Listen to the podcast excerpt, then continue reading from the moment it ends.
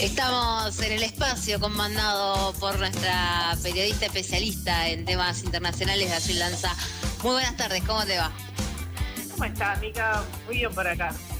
Muy bien, alegro. Te escucho bajito, pero te escucho. Ok, ahí, arreglamos el, retorno. Eh, el Washington Post tituló La CELAC mostró la casi nula unión latinoamericana. ¿Nos dilapidó? Exacto, sí, pero bueno, eh, vamos, a, vamos a tocar seguramente un poquito de, lo que pasó el fin de semana con la CELAC, eh, la cumbre justamente que eh, reúne de los países latinoamericanos, que convoca a los países de América, excepto a Estados Unidos y a Canadá, o sea, son los dos únicos que quedan afuera. En este caso, Brasil también está afuera, pero por decisión propia, por Bolsonaro simplemente. Eh, así que fue un espacio de, muchos cruces, principalmente el debate fue en torno a si la OEA, este organismo, la Organización de Estados Americanos, que sí tiene adentro justamente al resto a todos los, países del continente, eh, si va a tener, va a seguir teniendo un rol predominante en la región o no, o si se va a formar la CELAC, y la CELAC, digamos, va a encabezar ese ese rol regional, pero como, como decía el Washington Post, lamentablemente, y que lo trae a colación, no hay una unidad, porque recordemos, hay debates en torno a lo que pasa con Venezuela, hubo cruces entre Maduro y la calle Pou, el presidente de, Uruguay, también con el presidente Mario Abdo de, Paraguay. Eh, se esperaba que la Argentina asumiera la presidencia pro tempore, pero no solo que el canciller que viajó, Felipe Solá, eh, ahora fue ex canciller, o sea, llegó a, México a la reunión y dejó de ser canciller en el medio por los cambios que hubo en la Argentina. Así que hubo varios movimientos, al final Argentina no va a asumir la, presidencia pro tempore, no, por lo que pasó internamente en Argentina, sino porque Nicaragua no le dio el voto eh, a Argentina y ese es otro aspecto de la división regional, ¿no? Eh, Hay muchos... No, pensaba en esta división que están hablando y es porque hay como eh, gobiernos más de, derecha y gobiernos más eh, populistas o, de izquierda, de izquierda no, pero bueno, populistas, digamos, eh, en la región, ¿no? Populismo pueden ser de derecha, de izquierda, ¿viste? Es como que hay una categoría bastante chicle. Sí, una cosa, hay, pero bueno, hay, hay, movimientos raros, ¿no? Digo, hay algunos más, más, de, derecha, otros más de izquierda, entonces creo que, bueno, no, se llega a ver una, una unión, ¿no? O por lo menos lo que, lo que está mostrando. Sí, y como decía, bueno, no solo lo de Venezuela, sino, por ejemplo, lo que pasó con, bueno, el, eh, por ejemplo, con Colombia y y también el Paraguay se expresaron en contra de la idea de formar algo paralelo a la OEA, o sea, manifestaron que la OEA tiene que seguir teniendo un rol importante. A ver, la idea es contrarrestar un poco después del legado de lo que fue el justamente el rol de la OEA de Luis Almagro en eh, el golpe de Estado en Bolivia, justamente. Eso es lo que desencadenó también eh, la, la decisión, por ejemplo, de México, de Argentina, de empezar a liderar algo, un armado en paralelo a la OEA. Claro. ¿Y quiénes son los que los que en definitiva quedaron en contra? ¿Puede ser eh, Chile, Colombia, Uruguay y Paraguay? O... Colombia, Paraguay, Uruguay, bueno, justamente está bastante bien alineado con Estados Unidos. Digamos, hay eh, el tema es que esto no se va a solucionar de un, de un momento a otro. Se espera por ahí que el año que viene haya un poco haya otro tipo de consensos el tema es que también las decisiones se toman por eh, consenso en este, en este organismo. Mientras Bolsonaro siga al frente, por ejemplo, de, la presidencia en Brasil, Duque en, Colombia, en eh, Sebastián Piñera en Chile, es, muy difícil que eso se, logre, pero sí como empezar a contrarrestar un poco y cuestionar eh, la preeminencia que tenía la OEA en la región, ¿no? Eh, y por otro lado, para que eh, también habíamos preparado un poco qué está pasando en Naciones Unidas, en la, en la ONU, porque eh, hay Asamblea General, empezó en el día de ayer y estuvimos viendo quizás en algún recorte de noticieros, no sé si, si llegaste a ver algunas intervenciones de los mandatarios de, distintas partes del mundo. No te voy a mentir, no pude hacer la tarea de la ONU, no llegué. por eso yo, por eso vengo a contártelo. Me parece, muy bien, me parece muy bien. Bueno, el año pasado habíamos hablado de la Asamblea General de las Naciones Unidas, el año pasado fue virtual, estábamos en plena pandemia, los presidentes habían grabado sus mensajes, eh, no había no había sido presencial, ¿se acuerdan? Eh, en general es un, es un escenario muy típico donde recordaremos imágenes tanto hasta del Che Guevara pronunciando su discurso en las Naciones Unidas. Es un fondo, eh, es ese atril con ese fondo verde, quizás a varios tienen en la memoria, es justamente eh, las Naciones Unidas nace como parte de la estructura que, monta Estados Unidos eh, cuando termina la Segunda Guerra Mundial, nos remontamos ya a la, a la siglo pasado, en la década del 40, cuando empieza a armar un nuevo orden mundial en el que Europa ya quedaba bastante relegada y Estados Unidos se erigía como eh, la potencia eh, global que, bueno, después atravesaríamos la Guerra Fría, pero que, bueno, era todo un orden que implicaba las Naciones Unidas, el Banco Mundial, más adelante eh, vamos a tener los organismos multilaterales de crédito. Entonces, toda una estructura que se monta y eh, desde esa desde ese momento que eh, que pasa a ser la instancia también donde más convocante donde todos los países prácticamente todos los países están reunidos allí eh, el también habíamos dicho que la asamblea general que es esto que está sucediendo en estos días si bien todos expresan el, el, el, peso más fuerte está en el Consejo de Seguridad en el cual están nada más que China Francia Rusia Reino Unido Irlanda eh, Reino Unido, eh, Gran Bretaña, mejor dicho, ¿no? Estados Unidos y, no muchos más. Entonces, ahí es donde realmente se corta, se corta el bacalao, podríamos decir, pero bueno, es importante porque eh, la Asamblea General da cuenta de una agenda global, ¿no? Todos los países van ahí y en este año fue principalmente la, la emergencia sanitaria, sigue siendo la pandemia un tema central, pero también el cambio climático.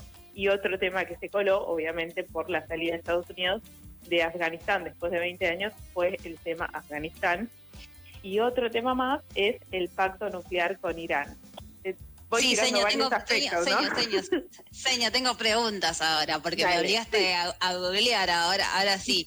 Eh, número uno, Biden, el, flamante presidente estadounidense, tiró una, una bomba, digamos, no, que, no queremos una nueva guerra fría con China.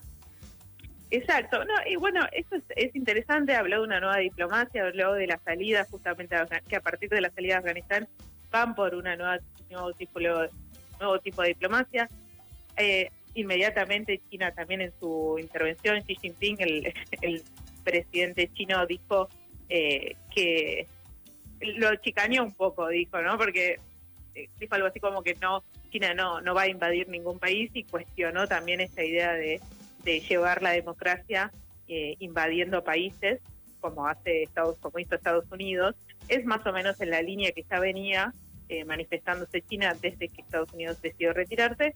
Eh, ahí también se pone en agenda con Europa, hay varios temas en agenda con Europa, que esto lo vamos a seguir tratando, pero el tema de, y que pasó también esta semana, porque, eh, a ver, Estados Unidos es socio de varios países europeos que conforman la OTAN, ¿no? Que es otro de estos organismos que decíamos que se formaron después de la Segunda Guerra Mundial y que hablan de un nuevo orden mundial a ver, ese orden un poco quedó resquebrajado a partir de que Estados Unidos decidió salir unilateralmente de Afganistán sin avisarle a sus socios.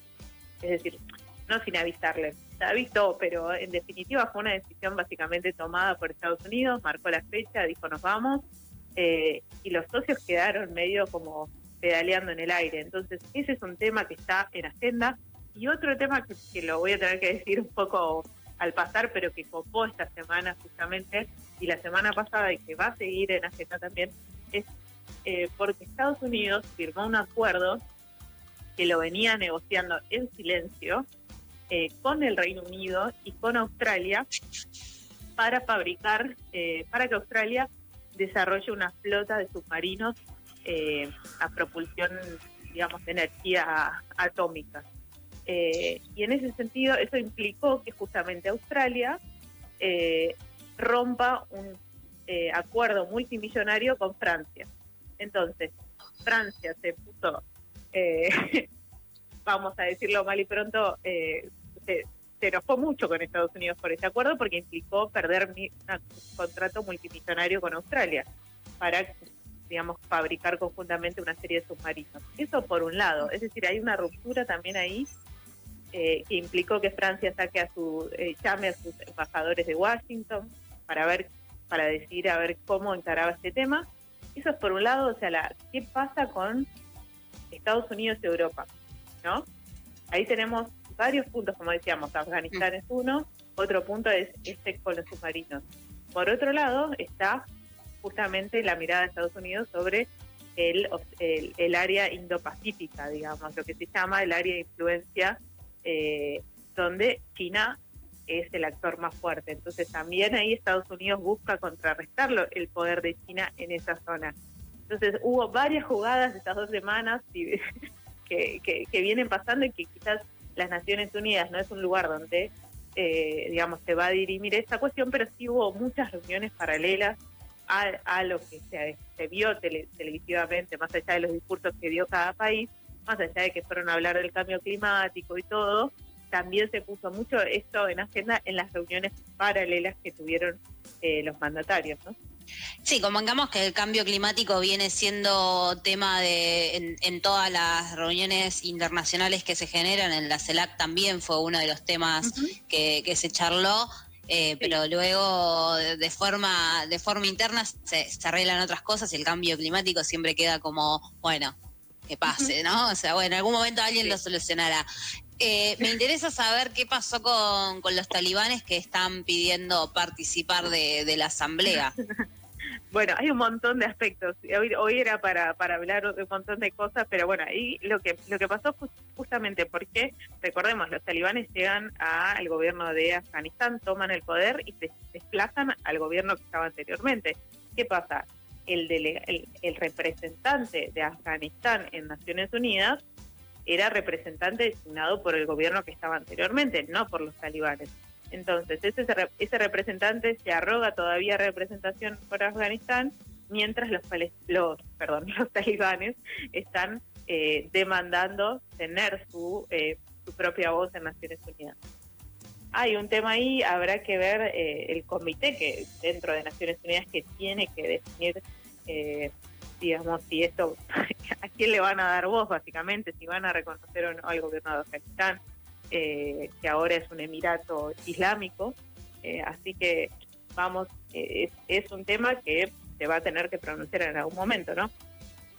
Sí, por supuesto, porque, o sea, lo que lo que está sucediendo entonces es que, va, por lo que estoy leyendo, ¿no? Hay un ministro de Exterior de los talibanes y un ministro de Exterior de, del ex gobierno, ¿no? Entonces, eh, el que fue a la ONU, en este caso, o sea, fue a la, a la reunión en la Asamblea General de, la ONU, el, el, anterior. Eh, el anterior, o sea, no, a ver, no, no, no estoy segura de si finalmente se hizo presente. Sé que envió una carta. Sí. Eh, los dos enviaron una carta, eso decía el gobierno de Afganistán y por otro el representante que estaba anteriormente. Ah, se le enviaron una carta al secretario general de la ONU, que es Antonio Guterres. Ah, ok. Es básicamente, elijan a ver a quién, quién, quién representa. Exactamente. A ver a quién validan. Eh, Otro. Sí, Eh, no, iba a agregar nada más por si, más eh, referido al tema anterior que decías de, cambio climático. Mm. Bolsonaro obviamente dio que se metió en ese tema eh, el año pasado también habíamos hablado de eso porque habían sido los incendios forestales muy fuertes de hecho, no sé si te recordás, pero en ese momento, claro, Biden había sido, eh, Bolsonaro se sintió más cómodo porque estaba Trump en la presidencia, Biden era estaba en campaña recién, pero Biden había contestado justamente a Bolsonaro diciéndole básicamente que no cuidaba de la, Amazonía, eh, pero en esta vez volvió a, a pronunciarse Bolsonaro diciendo que van a hacer eh, un lugar de empleo verde, llamó a, incluso que puede ser eh, para que los países, hay algo así como el, crédito de carbono para que los países puedan eh, apostar, digamos, a la Amazonía como un pulmón. Hay, es un tema largo el, tema de la emisión de carbono y demás, pero eh, básicamente se posicionó como un aliado verde y, pero también es como que ah, hizo como un discurso sándwich. Hizo el, inicio y el final, o sea, lo que serían los panes de un sándwich, lo hizo como para la tribuna, para su tribuna interna de Brasil, y lo del medio, si uno se lo escuchaba atentamente, veía que era una era el discurso del alumno bueno hacia el mundo.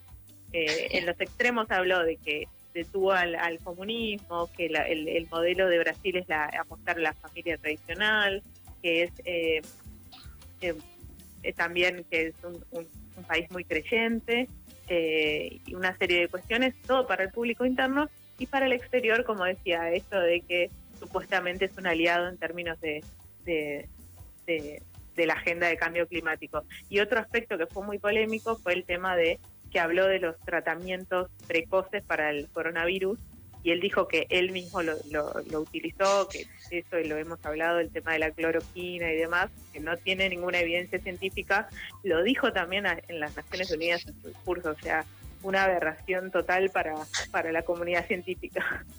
Esperamos eh, humildemente que esta sea la última participación de Bolsonaro. en el año que viene hay elecciones, llegan antes las elecciones de, una eh, asamblea. no lo sabemos, ¿no? No, eh, sería un mes antes de lo que serían las elecciones, porque si se hacen mismo en esta misma fecha, las elecciones van a ser en octubre, así que nos queda un año más de Bolsonaro diciendo barrabasadas ante la ONU. Así nos quedamos sin tiempo. Sí, perdón. Eh, no pasa nada. No, no, no, para nada. Eh, estamos justas. Eh, no, nos, vamos, nos vamos a ir con, esto. pero te agradezco un montón por, por este análisis, como, como siempre. hablamos la, la semana que viene. La semana que viene seguimos. Un abrazo a ustedes. Brasil Lanza, nuestra periodista especializada en temas internacionales.